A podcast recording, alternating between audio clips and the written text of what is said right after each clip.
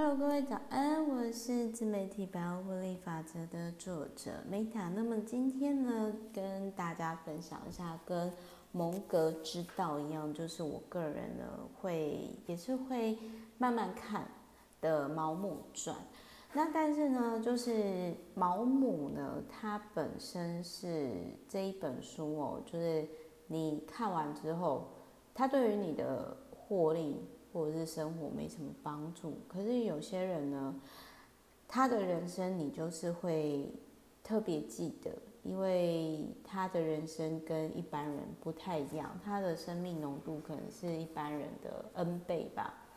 那所以今天呢，我可能不太会讲太多书中就是的内容，但是我的阅读心得应该是说我的阅读心得啦，就是说我我的意思是说。相较于我的阅读心得哦，我可能比较多会花在我个人凭印象当中，就是看完这本书之后，然后我个人凭印象当中对毛姆的看法。那我先跟大家分享一下，毛姆跟叔本华，虽然说这样子比较起来的话，就是我个人会觉得好像有点不太能比较，因为毕竟是不同类型的人。但是毛姆先生呢，跟叔本华哦。好，我先插播一件事情。叔本华呢，他是等于说爸爸很早就过世，然后他跟宫廷作家的妈妈呢，就是才女类型，就就等于说都继承了遗产。但是很特别、很有趣的是，因为他妈妈，我个人在想说，是不是比较可能创作者多少都会比较自恋吧？反正我实在是真的很难想象，就是怎么会有妈妈把儿子推下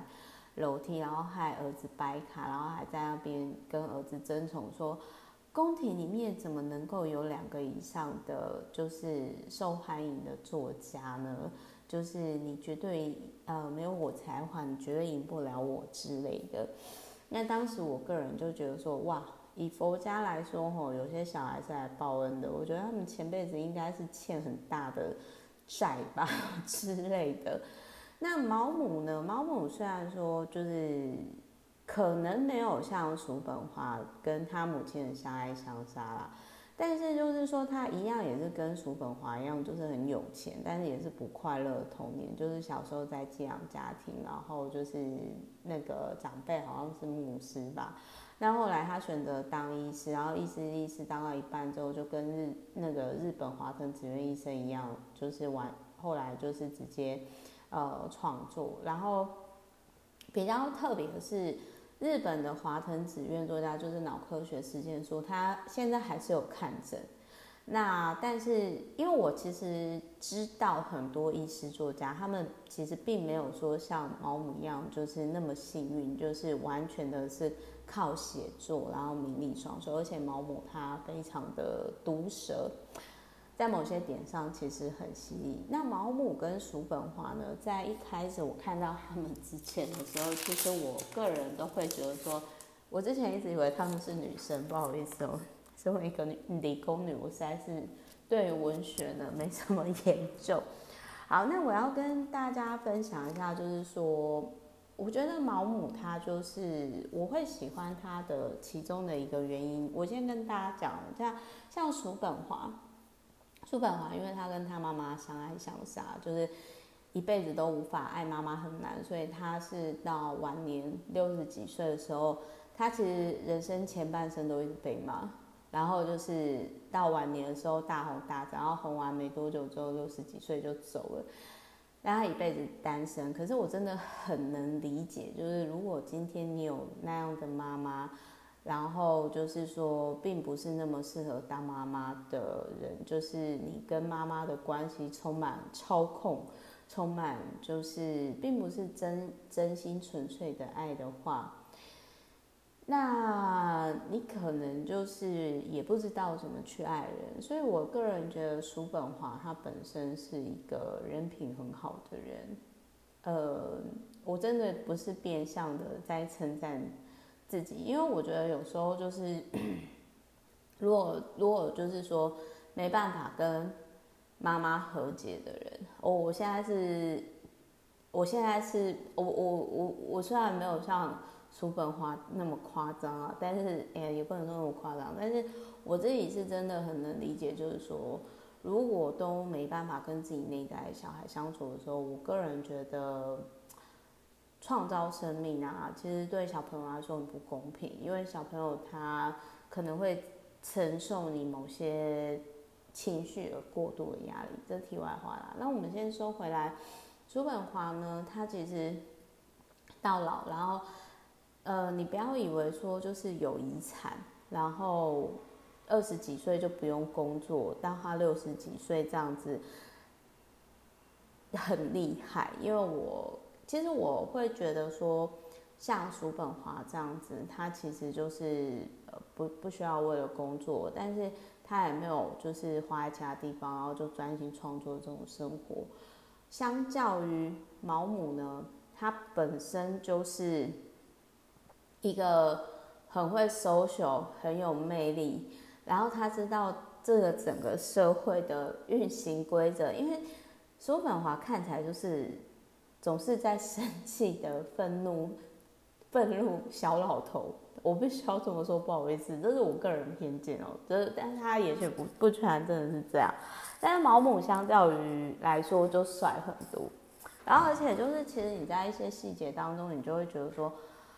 毛姆他，因为他曾经当过医生又得过，就是他是一个非常有魅力的人，而且他又知道说他如何把这些魅力，他又画龙点睛的，比如说他会刻意去强调说他很矮，他不高，这是他很自卑的一个地方。但各位知道吗？当我真的去查的时候，我才发现其实毛姆一点都不矮啊，他一百七十几耶，也许对啦，也许这。对，在北欧，在欧洲，像我之前去北欧，很多人都是一百九、两百，也许真的是不高啦。但是我个人就是会觉得说，有些人他就会刻意强调，就是说，哦，我有哪些缺点，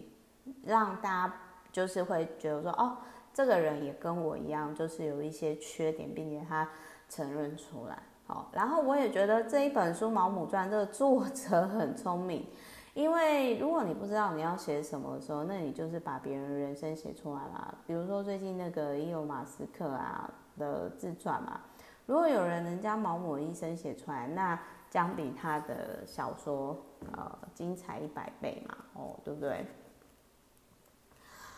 好，那我这边呢，我要跟大家分享一下，就是说呢，我这边要跟大家分享一下，就是毛姆他除了有口疾的这个点，因为他小时候的童年嘛，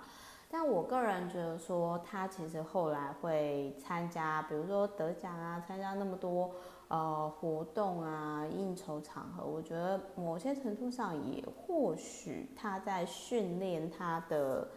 他的口才哦。那还有就是说，保姆会让我欣赏的是，他除了我不晓得是不是说，因为他本身家里就是贵族，然后他本身后来也医生不当，就是他其实本身有一定程度社会化的人，所以他其实会特别提到，就是说创作很重要，但是更重要的是你要会赚钱啊，你要会赚钱，这是一个更重要的事情。然后他。也有提到说，嗯，作家很重要，就是你要会去讲故事。他他会有提到说，就是一个作家你要讲好一个故事哦，是非常非常重要的。我特别喜欢他这个观点，因为我觉得说，嗯，像他里面也有提到说，就是他的人生就常常会出现，就是有人有人就突然出现在他生命当中，然后就跟他讲他的人生故事。那这个其实是在我出书之前，我就常常也是遇到的事情。那毛姆呢？你说他因为毕竟也是贵族之后嘛，所以就是后来他有一个侄子，就是嗯，会有点算是，我记得在这一本书里面就是。他有提到说，F.H. 全凭一己之力做到如此高的社会地位，作为一个终身贵族，但是他的那种贵族，贵族有很多种，就是没办法把头衔传给后代。但是如果说作为一个大法官，哦有机会被授予世袭的爵位，就是在欧洲。那毛姆他其实就是对于那个很可很有机会成为贵族的那个亲戚，他就是会很欣赏，然后很加分。这一段呢，我印象很深刻，因为你看哦，毛姆他就大方的承认说，对我在意社会地位，对我在意钱，钱很重要。然后里面也有一个很有趣的地方，就是他有特别提到说，同性恋改革法案呢，在毛姆去世两年以后才通过。而毛姆呢，虽然他大方的承认他很爱钱。他大方的，呃，也不能说他很钱，他会说钱很重要，还有他很重视就是贵族的身份。但是各位就是同志的朋友，你们知道吗？你们现在真的是非常幸福的，因为在那个年代呀、啊，就我觉得毛姆很聪明的是，因为他知道在同性恋法案还没有通过之前，如果先讲出来的话，那会。有很严重的后果。那毛姆其实大概一生当中没什么太大的问题，他唯一的问题，唯一可能一地鸡毛的婚姻，就是被他的前妻设局，然后怀孕生小孩以后，那他不得不结婚一地鸡毛。因为毛姆最重视、最重视的，除了除了他很重视他的那个。就是侄子啊，就是那个亲戚有没有成为贵族之外，但他其实是很在意他的体面的哦。那还有就是这一件事情，就是说他毛姆有很多个情人。那后来就是说，他就有提到说，毛姆晚年的时候会脾气暴躁。那事实上，很多老年人。包含我，我其实是想到我在长照博士做查嘛的时候，我是说我我爸老了之后真的是会可能有大一跌吧，荷尔蒙的问题老化，这本来就是会正常的。那还有就是说，他有一个他最后离开的时候的晚年哦，就是嗯。的那个情人就是有承认，当然也是男生，就是有承认说他很喜欢跟毛姆一起去旅行，去很多地方旅行。只是毛姆通常都是去摩洛哥啊，或者是意大利啊、葡萄牙、西班牙、奥地利这样。那我也是在这一本书哦，我才知道说，就是原来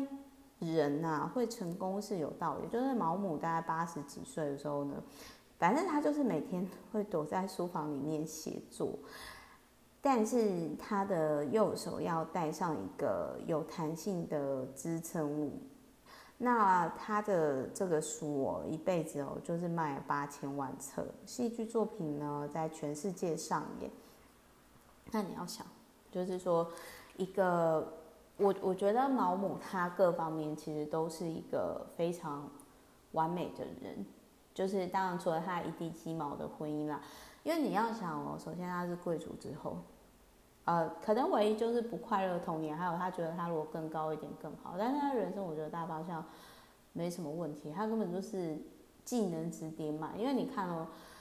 他就是呃好，然后后来就是又有了社会地位很高的医生的头衔，然后又得奖，然后在世的时候就有名有利。唯一大概没有的就没有权嘛，可是他认识了很多有权势之人。那 所以所以我觉得就是毛姆的人生真的非常有趣，然后而且他还有提到说。呃，毛姆很年轻的时候就学会小心翼翼的藏起来他很痛苦的同志的生活，因为他知道在那个年代公开的话，其实会为他带来带来非常困扰。那还有这本书就是有提到毛姆死后怎么就是处理他的资产，然后对于我去思考说，假如说我不婚不生的话。那我之后就是我要怎么规划我晚年很有帮助。然后他还有提到说，这个情人他最后的情人哦，在毛姆走了之后，其实也不到十年就走了，而且就变得非常非常胖。那我那个时候我在看到这部分的时候，我就想到说，我阿妈就是我佛寺住宅阿妈也是晚年很胖，真的是很胖，就是不到一百六，然后胖到快一百公斤，所以。就是我会觉得人最大敌人是孤独。那毛姆或许也是为了可能去面对孤独而开始创作、开始阅读吧，或许是这样吧。我自己是这样吧，就是在我开始要创造我自己的世界的时候。然后还有一件事情哦，毛姆他也有提到。有一个观点，就是说，作家刚死的时候，他的作品会停一段时间，但是他的作品如果有长久价值的时候，呃，可能过二三十年之后又会被看到，就是在他死之后又被看到。那我是觉得说毛姆这个观点很有智慧。好，然后我觉得 最有趣的是，最有趣的是毛姆他曾经说，写作跟喜欢喝酒一样。这个很容易养成，却像恶魔般难以制服的习惯。其实不一定是写作啦，我觉得创作也是。我自己我自己也觉得是这样，那我觉得很有趣。所以如果你要戒酒的话，那你就去创作吧。好，OK，反正大概就是这样，就是跟大家分享的我很喜欢的毛姆传，我蛮喜欢的，就是这是我的。阅读的感想啦，就是其就是我是凭大方向，我是凭印象讲的，就是我个人的一些看完的心得这样。那至于一些细节、一些人名呢，大家可以就是有兴趣了再看。那如果说你今天你不知道你要写什么，就是你想出书，你不知道写什么，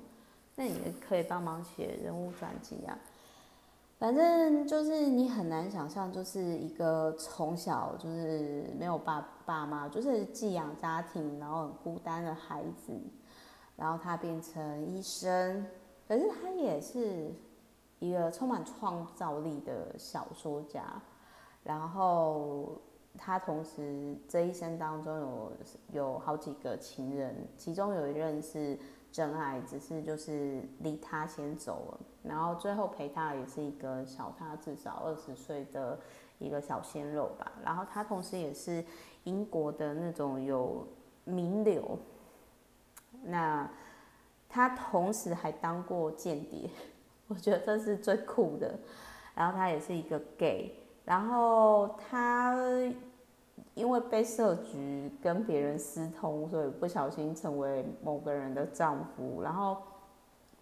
他跟那个被女生设局生下来的女儿其实也不好，好像遗产没有给他。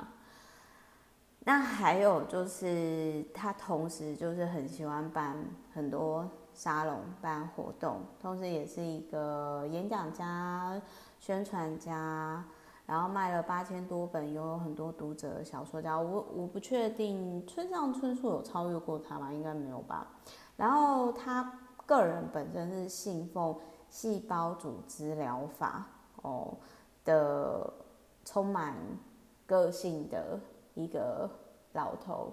然后这一本书把毛姆，我觉得就画的非常非常帅，就感觉我在看他的时候，我会觉得很像一个他有一个老鹰的狮子。老鹰的狮子吗？没有，老呃狮子的眼睛。好，提供给各位参考，就是毛姆是到目前为止我最喜欢的作家，因为他的人生大概是有些人的三倍以上。那叔本华我也很喜欢，只是叔本华是啊，不好意思，我伸个懒腰，只是叔本华他的他，因为他跟他妈妈的，就是。叔本华就是比较悲观主义那一种啦，那毛姆是他知道社会的现实，可是，呃，我觉得有时候创作的人，或者是说爱看书的人，或者是写书的人，其实是我们会知道说社会上的某些问题，然后我们选择，我们选择就是嗯，透过创作去表达出来。比如说最近